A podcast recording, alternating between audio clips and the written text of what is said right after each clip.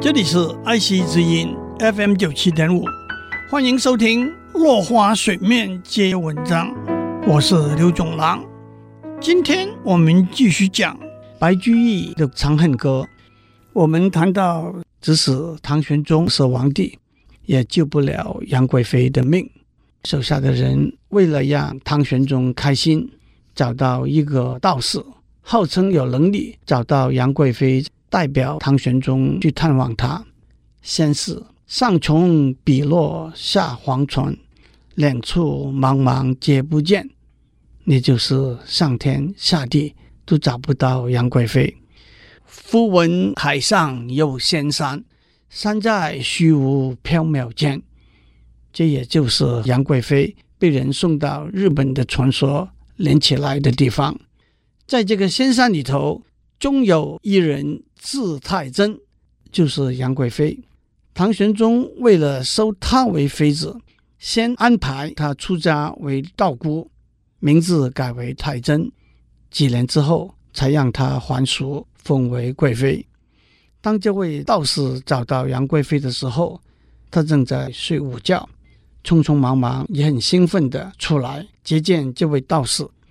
云髻半偏新睡觉。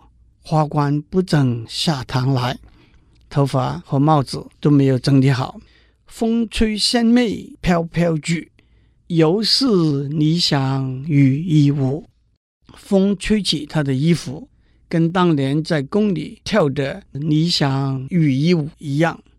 这是诗里头第二次提到《霓裳羽衣曲》，那是唐玄宗自己做的曲子，后来编成舞蹈。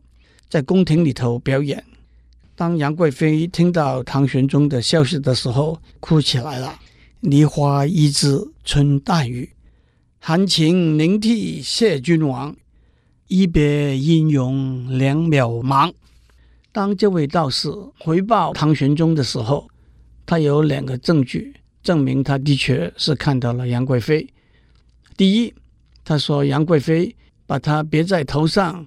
黄金做的鸳鸯叉，一分为二，把一半让道士带回来给唐玄宗。但叫心似金鈿坚，天上人间会相见。只要我们的心像黄金一样坚纯，在天上，在人间，总会再见面。第二，杨贵妃说，有一年的七夕。他和唐玄宗两个人在长生殿上讲过没有别人听过的悄悄话，他把这个悄悄讲的话告诉这个道士，再一次向唐玄宗表达他的心愿。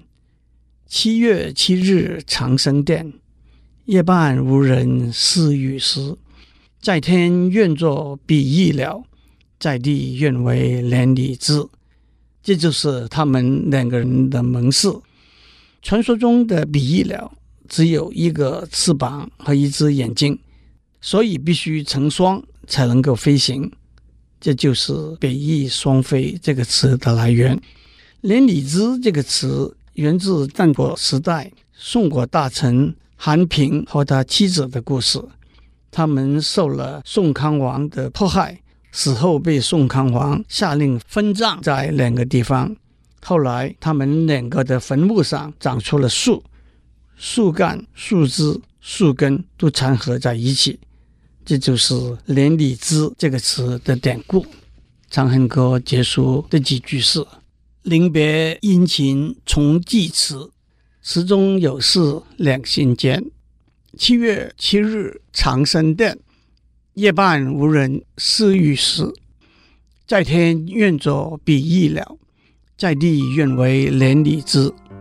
天长地久有时尽，此恨绵绵无绝期。今天先讲到这里，我们下次再见。